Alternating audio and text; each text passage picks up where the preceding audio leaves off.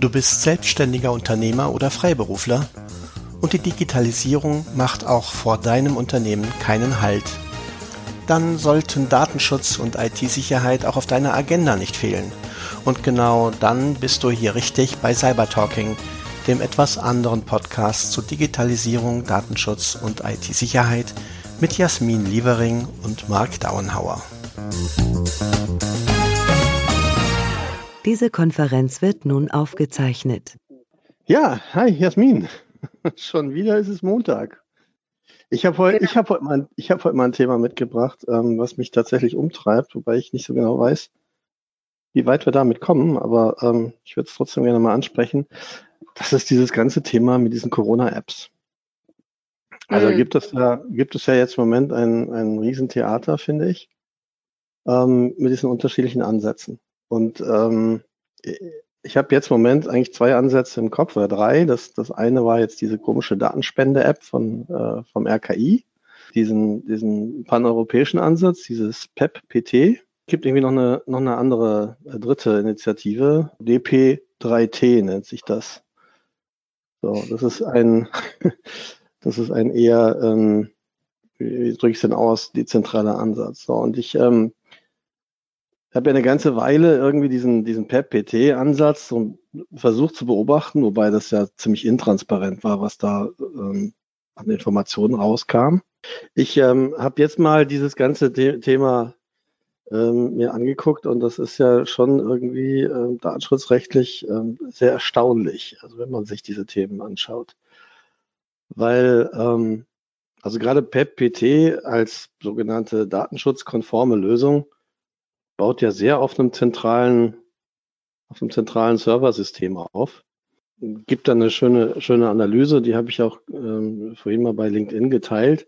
Witzigerweise von dem anderen Konsortium, die haben sich jetzt mal die Mühe gemacht, nach den Veröffentlichungen von PEPT das Ding mal auseinanderzunehmen. Festgestellt, da gibt es also ganz simple Angriffsvektoren, um dieses Ding auszuhebeln, beziehungsweise dann doch irgendwie es zu einer ich sag mal, massiven Überwachungsmaschinerie ausbauen zu können. So, und jetzt, ähm, also so viel zur Vorrede sozusagen. Jetzt habe ich mir überlegt, wie ist das eigentlich? Also wenn jetzt so eine, ist ja jetzt mal völlig egal, wer die, wer die auf den Markt bringt. Irgendeiner hat jetzt so eine, so eine App gebaut und die wird jetzt auf den Markt gesch äh, geschmissen. Was sind denn eigentlich so die Voraussetzungen, die so ein Ding tatsächlich eigentlich nach dem Datenschutzrecht haben müsste? Fängt an mit der, sage ich mal, mit der Rechtsgrundlage, auf Basis derer diese Daten da erhoben und verarbeitet werden.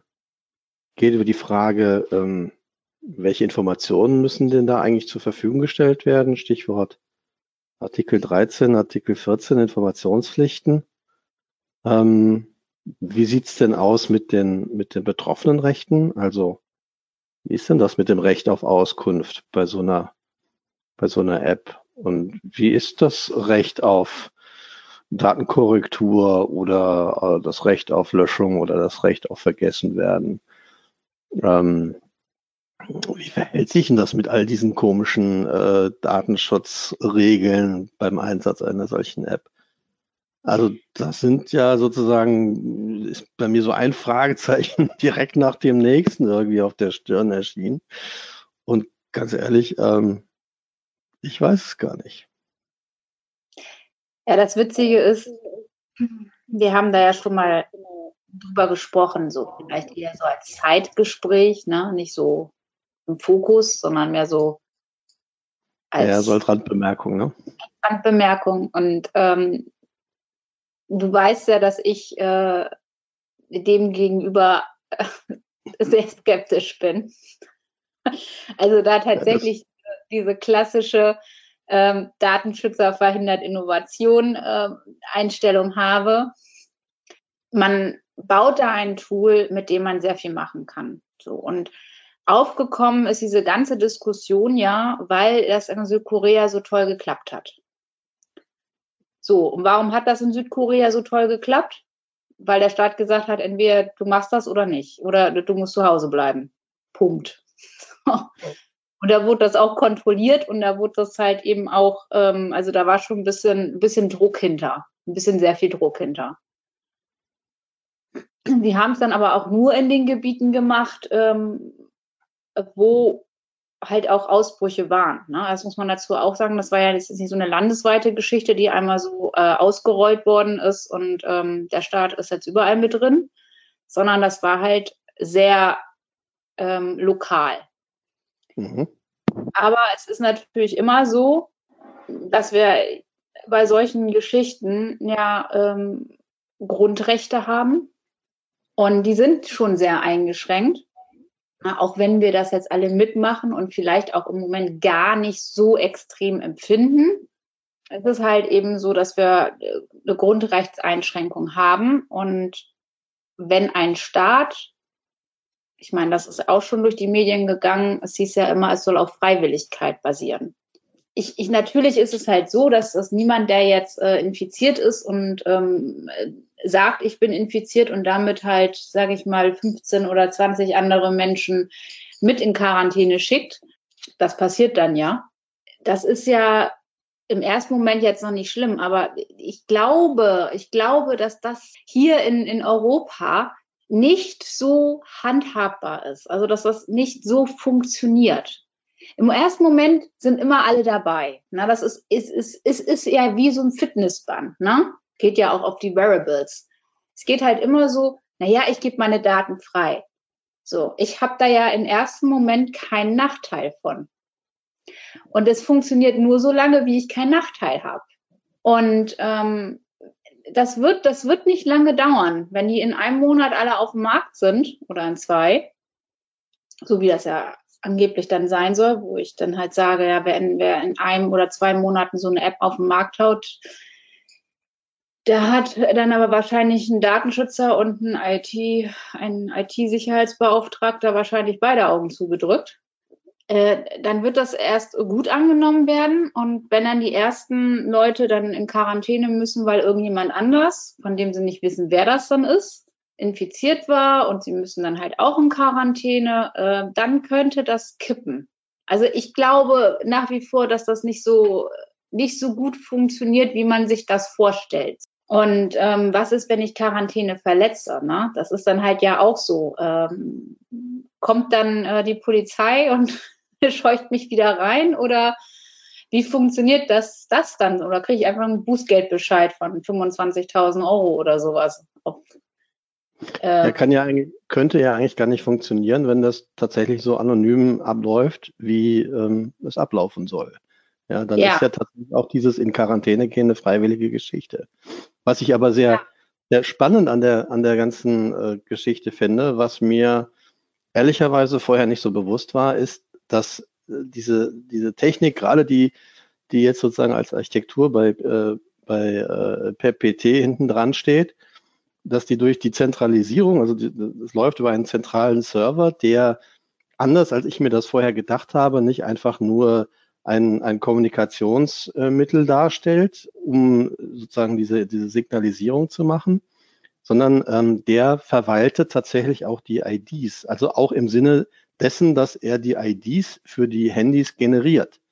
Und jetzt kommt der spannende Punkt, dass die Handys ähm, quasi solche IDs auch untergeschoben bekommen können, die gar nicht, gar nicht zum Zwecke der, der Gesundheits, äh, hier Gesundheitsvorsorge dienen, sondern die tatsächlich zum, zum Tracking und Tracen von Leuten äh, aus, ja, ich sag mal, sicherheitspolitischen Erwägungen irgendwie funktionieren soll. Das heißt also, ähm, in dem Moment, wo du so eine App auf dem Handy hast und man ist in der Lage, deinen Identifier äh, so zu kompromittieren, dass er, dass du dadurch nachverfolgbar wirst als Individuum, dann heißt das ja, wenn du mit deinem Handy das ja permanent scannt und permanent in dem Moment, wo es, wo es in die Nähe von einem anderen Identifier kommt, deine ID aussendet, heißt das ja, dass du dann, wenn du einmal sozusagen als Person mit dieser ID erfasst worden bist, auch nachverfolgbar bleibst.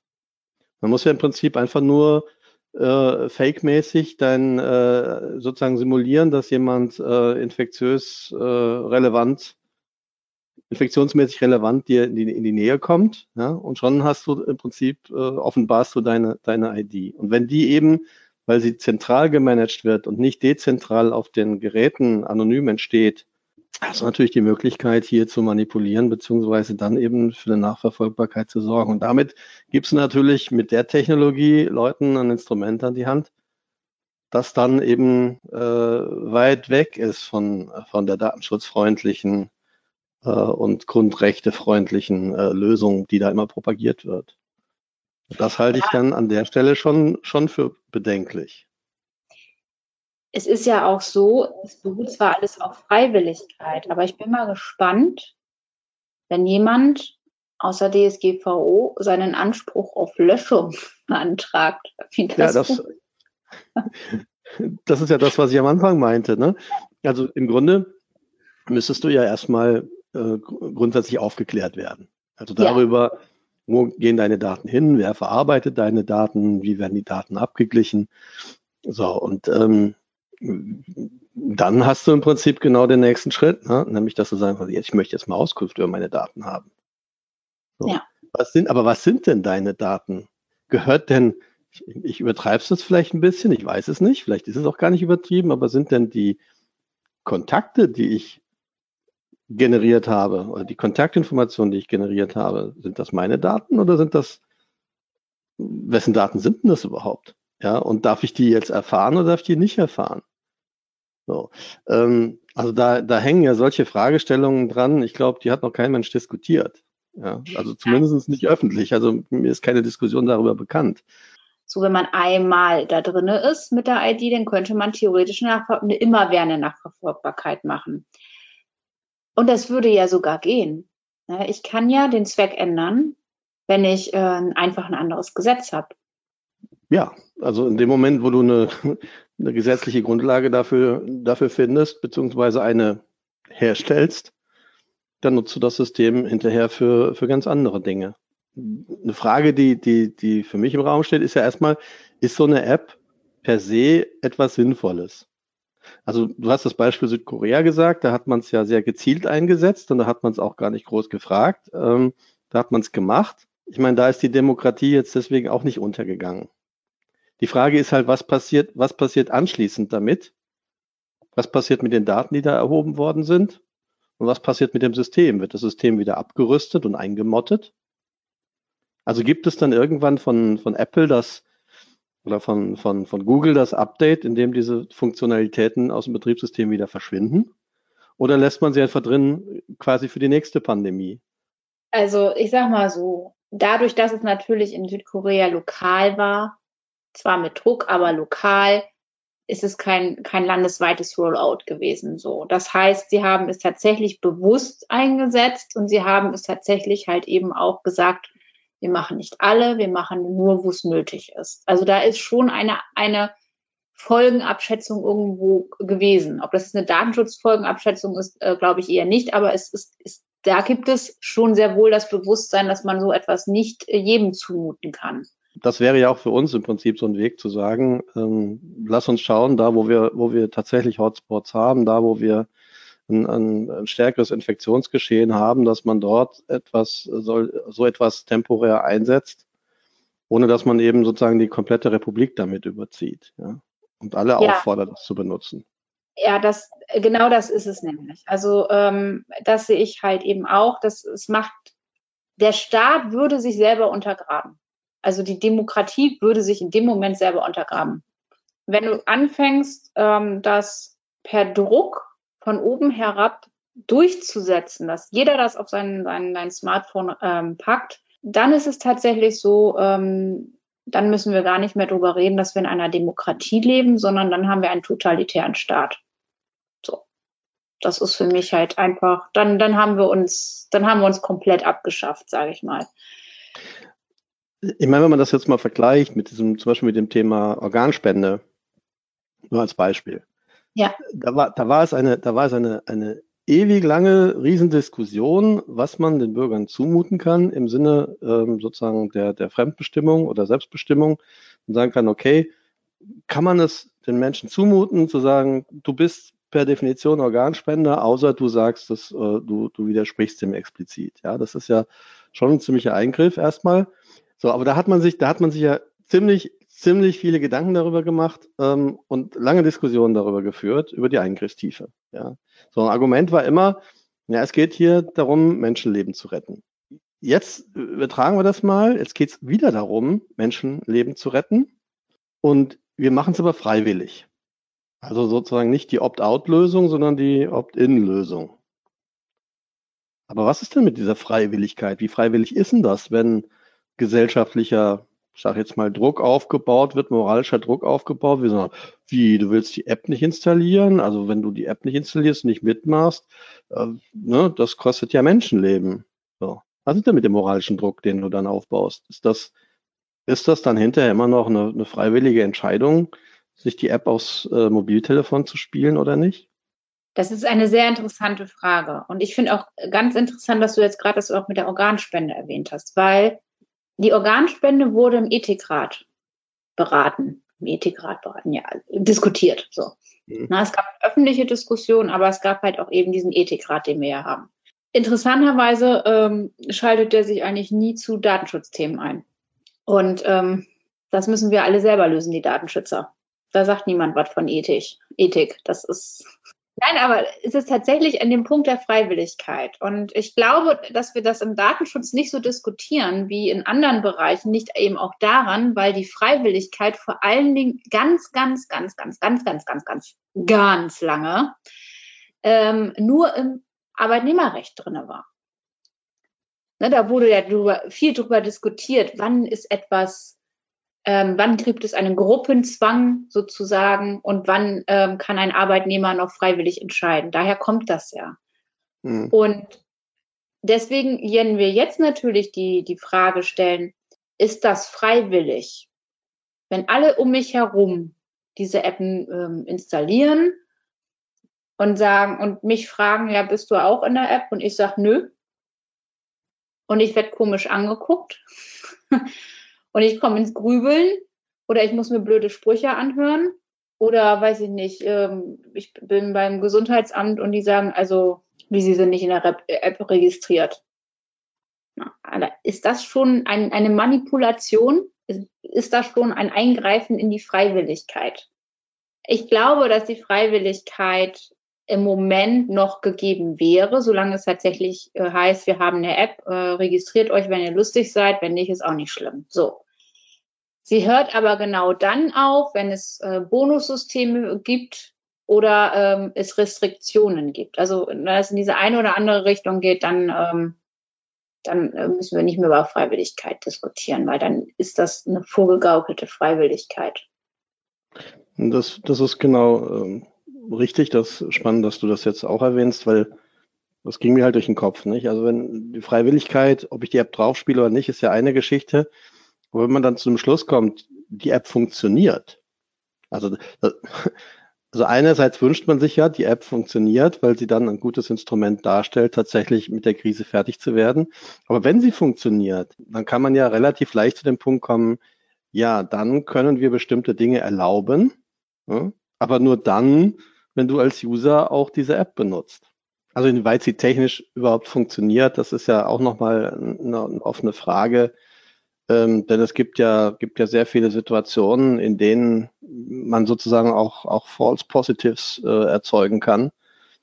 Also sozusagen fehlerhafte Kontaktmeldungen in dem Sinne. Also der Klassiker wäre beispielsweise, ähm, ich stehe bei irgendeinem ähm, Feinkostladen an der Kasse. Ähm, und da sind ja überall die, die Plexiglasscheiben mittlerweile. So, also die Wahrscheinlichkeit, dass ich diesen Kontakt anstecke, die ist relativ gering.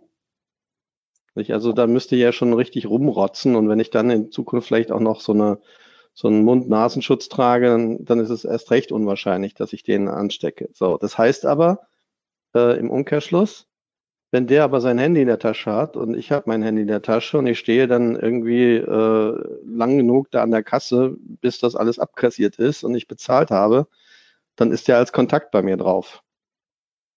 Ja. So.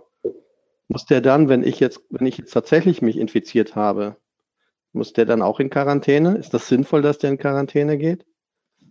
Deswegen hatten die bei bei PEPPT ja die Idee, wenn wir das auf einem zentralen Server machen, dann können wir intelligente Algorithmen über diese ganzen Kontakt, Netzwerke drüber laufen lassen, die sozusagen nochmal so eine Risikobewertung machen, um dann nicht einfach nur stumpf sozusagen aus einem, aus einer ähm, Infektionsmeldung dann stumpf irgendwie alle Kontakte zu informieren, sondern sozusagen eine gewisse Risikowahrscheinlichkeit äh, zu ermitteln und dann selektiv zu, zu informieren. Zumindest habe ich das so rausgelesen. Aber das gibt natürlich der, den Manipulationsmöglichkeiten und den, den Auswertungsmöglichkeiten ja nochmal einen ganz anderen Raum, wenn ich, wenn ich sozusagen nicht nur die reinen Kontaktdaten dann auch zentral habe, sondern auch eine, eine Reihe von Metadaten, die offensichtlich ja doch mit erhoben werden sollen. Also sprich Signalstärke, Zeitdauer, ähm, äh, Gerätemodell etc. pp. Solche Dinge, die dann zentral in der Auswertung genutzt werden sollen, um sozusagen die, die, diese Kontaktbeziehung dann auch zu bewerten. Nicht? Also wo man dann weiß, okay, ich habe so und so viele Minuten äh, mit der Signalstärke X zwischen Gerät X und Y ähm, gestanden ähm, und das bedeutet, also diese technische Information bedeutet jetzt tatsächlich ein Infektionsrisiko oder nicht. So, und die Idee dahinter ist natürlich, wenn ich das, wenn ich diese Information zentral gespeichert habe, dann kann ich natürlich jederzeit auch meinen Auswertealgorithmus anpassen, ähm, wenn der dazulernt. Wenn der, wenn der dazulernt, dass diese Konstellation zum Beispiel eben kein Infektionsrisiko darstellt oder ein geringes, ähm, während ich vielleicht am Anfang das auch als, ein, als eine Hochrisikokonstellation gewertet habe. Das heißt, ich kann meinen Algorithmus Stück für Stück verbessern und damit natürlich auch die, die, die falschen Signalisierungen reduzieren. Das kann ich nicht, wenn ich das alles dezentral mache, weil das hieß ja, dass ich jedes Mal eine neue Version der App, also wenn das lokal, wenn so eine, solche Bewertungen lokal auf dem Handy passieren, jedes Mal eine neue Version der App ausliefern müsste, was wahrscheinlich einfach ein logistisches Problem ist und auch weil nicht jeder seine Apps regelmäßig aktualisiert, dann natürlich auch ein Problem ist, was, was die Aussagekräftigkeit der Daten anbetrifft. Insofern kann ich diesen, diesen Ansatz verstehen, nachvollziehen, aber er ist natürlich ähm, einer, der, der jeglicher weiteren Auswertemöglichkeit äh, und Manipulationsmöglichkeit Tür und Tor öffnet. Da sehe ich halt das große Risiko, ehrlicherweise. Ich stehe an der Tanke, ne? so äh, in der Tanke, so mit meinem 1,5 Meter Abstand zum nächsten Kunden. Da stehe ich dann unter Umständen fünf Minuten, weil ich will ein Paket abgeben. Also bei uns ist die Tankstelle auch die Post sozusagen. Ne? Ich wohne ja auf dem mhm. Dorf. Dann ist es halt ein, doch einfach so, ich, ich stehe da. So, mein Handy in der Hosentasche, manchmal spielt es ja sowieso mit rum, weil irgendwie äh, warten ist langweilig, ne? Ähm, Zeitungsständer ist zu weit weg, brauche ich wieder Adleraugen, das habe ich nicht. so, ähm, ist das schon mal so, dass, dass das eigentlich ja anpeilen müsste. So, und wenn ich dann halt an den Counter gehe, um meine Pakete abzu, äh, abzustellen, dann wird es eingescannt, dann kriege ich einen Beleg. So, das dauert ja manchmal so, weiß ich nicht, 30, 30 Sekunden, eine Minute so ungefähr. Ist man dann vielleicht auch noch mal ein, zwei äh, Sätze am Quatschen, dann dauert das halt eben länger. So und dann würde ja so eine App anfangen äh, zu sagen, oh, ja, wir haben hier vielleicht einen relevanten Kontakt.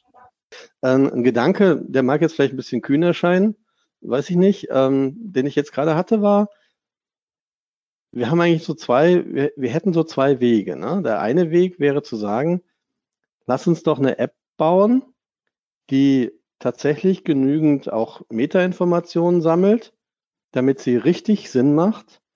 Lass sie uns auf einer klaren gesetzlichen Grundlage, die durch den Bundestag geht, die zeitlich befristet ist, betreiben. Man sagt, okay, diese App ja, darf nur bis, keine Ahnung, maximal Ende des Jahres betrieben werden, dann ist erstmal Schicht. Wenn man sie, wie so ein Bundeswehreinsatz, ne? wenn du sie dann verlängern muss, müssen, keine Ahnung, zwei, zwei, zwei Drittel des Parlaments müssen dann zustimmen, dass sie dann verlängert werden, werden kann. Dass du da so eine gewisse Kontrolle drüber hast und dann mach sie, dann mach sie so, ähm, dass wirklich super transparent ist, welche Daten werden erhoben, wo werden die Daten gespeichert, wer kann darauf zugreifen äh, und, und befriste es zeitlich, als dass du so eine, ich sag mal, so eine pseudo-datenschutzkonforme Kiste machst, die äh, an tausend Ecken eigentlich manipuliert und und äh, geschreddelt werden kann und letztlich missbraucht werden kann, wo zumindest ähm, ist das mein Kenntnisstand, kann man mich gerne dann, dann eines Besseren belehren, ich im Moment noch keine klare gesetzliche Grundlage für das Ding sehe, wo ich ähm, noch ja, ich sag mal, kein klares äh, Konzept sehe. Ich sehe keine, keinen klaren Betreiber dafür. Ich sehe keine zeitliche Perspektive für das Ding. Ähm, es ist nicht klar, welche, welche Maßnahmen sozusagen ähm, hinter dieser App dann stehen. Also was wird dann davon abgeleitet? Das ist alles so diffus und unklar. Macht für mich irgendwie wenig Sinn. Also dann doch lieber zu sagen, okay, dann lieber radikal und zu sagen, okay, wir beschränken das Ding auf bestimmte, bestimmte Zonen. Ja, wir ähm, sagen, das ist auch nicht mehr äh, jetzt hier Datenschutz, tralala, konform, sondern ganz, nein, was heißt denn Datenschutz? Datenschutz heißt, ich muss Rechenschaft ablegen und ich muss Transparenz wahren. Und ich brauche eine vernünftige Grundlage dafür. Ja, also im Prinzip, sage ich mal, nach Treu und Glauben muss das ganze Ding laufen. Das ist doch das Prinzip. So. Das heißt ja nicht, Datenschutz heißt ja nicht, dass ich, dass ich keine Daten verarbeiten darf. Das ist ja immer der Blödsinn dabei. So, das heißt ja, wenn ich ganz klar sage, das ist die Grundlage, das ist die zeitliche Befristung, das sind die Daten, der ist dafür verantwortlich, dort werden sie gespeichert, das passiert damit, die Rechte hast du, ähm, und das sind die Konsequenzen, wenn du die App nicht benutzt. Ja, wenn das, wenn das mal klar auf dem Tisch liegt, dann herrscht da Transparenz. Und ich finde, dann kann man damit umgehen und dann, dann wird man vielleicht auch eine, eine größere Akzeptanz finden, weil die Leute, weil die Leute ähm, das nachvollziehen können. Und wenn es dann so ist, dass, keine Ahnung, ähm, es da regelmäßig auch ein, auch ein Transparenzbericht zum Beispiel dazu gäbe, dass jemand unab eine unabhängige Stelle, wie zum Beispiel der Bundesdatenschutzbeauftragte, ähm, das regelmäßig kontrolliert und überprüft und schaut, dass das auch so, so funktioniert, wie es, wie es denn dann auch transparent dargelegt ist und äh, liefert da einmal, einmal im Vierteljahr einen vernünftigen Bericht darüber ab oder alle, alle zwei Monate und sagt, ja, Daumen hoch, ist alles noch so, wie wir es besprochen haben, dann habe ich irgendwie eine Grundlage, auf der ich irgendwie Vertrauen schöpfe dieses ganze Gemauschel und äh, hier mal ein bisschen, ein bisschen was leaken und da was leaken und hier ein bisschen, ein bisschen Pseudotransparenz liefern und, und, und dann hinterher, sage ich mal, ein System zu bauen, das du an jeder Ecke manipulieren kannst. Äh, und das, wo die Sicherheitsbehörden und die, die, die Schlapphüte, die sowieso ich sage mal, ein sehr eigenes Verhältnis zu, äh, zu gesetzlichen Grundlagen haben, ähm, wenn die das Zeug in die Finger kriegen, ähm, da ist halt, ist halt Ende Gelände mit der Transparenz. Ja? Und ähm, das ist das, was, was mich an der ganzen Diskussion ärgert, dass man da nicht einfach hergeht und sagt, Leute, klare Kante, ja, so wie man es bei diesen anderen Dingen ja jetzt auch fertig gebracht hat. Ja, ich finde, man hat das ja an vielen Stellen auch ziemlich vernünftig gemacht. Man hat die Sachen begründet, man hat sie, man hat sie entsprechend umgesetzt und da, damit kann man leben, ja, damit kann man arbeiten, sage ich immer. Aber ähm, ich sag mal so, wir haben jetzt, wir sind noch nicht tief eingestiegen. Wir haben einfach mal so ein bisschen unsere Gedanken laufen lassen, haben halt einfach mal so ein bisschen in die eine oder andere Richtung, ähm, ja, ein bisschen hineingedacht, ähm, haben uns ein bisschen die Bälle zugespielt, aber wir haben ja im Grunde genommen noch gar nicht wirklich tief, sind wir noch nicht eingestiegen, so. Mhm. Und das ist halt eben so, wo ich so sage, ähm, es macht Sinn, tatsächlich ähm, mal dieses Thema Freiwilligkeit mal beiseite zu schieben und sich darüber Gedanken zu machen, was macht Sinn, was schafft wirklich einen Nutzen. So. Und dann, wenn ich diesen Nutzen definiert habe, was ich eigentlich will, und da ist die Aussage von, ich möchte Infektionsketten nachvollziehen, die ist mir nicht ausreichend. Na? Also das muss ich ganz ehrlich sagen, das ist, das ist äh, gar nichts. Also wenn ich das irgendwo als berechtigtes Interesse, sage ich mal, irgendwo eine Datenschutzerklärung schreiben würde, und ich würde das irgendwie mal ähm, bei der Datenschutzbehörde melden, ne? die würde auch sagen, ja, ist schön, aber das erklären Sie mir mal. Ne? Also es muss mhm. da schon ein bisschen, es muss tatsächlich mal definiert werden, was sind die Anforderungen. So, und das ist halt so, ja, es, wir, wir machen das, wir wollen das, ja, aber irgendwie scheint ja keiner so richtig zu wissen, was sie wollen. Also das ist halt auch so, man, in diesem Fall wäre es halt, halt mal tatsächlich sinnvoll, nicht darauf zu warten, was Entwickler alles aus dem Hut zaubern, sondern vom als als Staat mit staatlichen Institutionen sich mal hinzusetzen und tatsächlich zu einen Anforderungskatalog zu, zu kreieren, eine, damit man halt ein Lastenpflichtenheft bauen kann. Und das war wieder unser heutiger Podcast Cyber Talking von Jasmin Lievering und Mark Downhauer. Ich hoffe, es hat euch gefallen. Wenn ja, dann schenkt uns einfach ein paar Likes und dann freuen wir uns, wenn ihr das nächste Mal wieder dabei seid.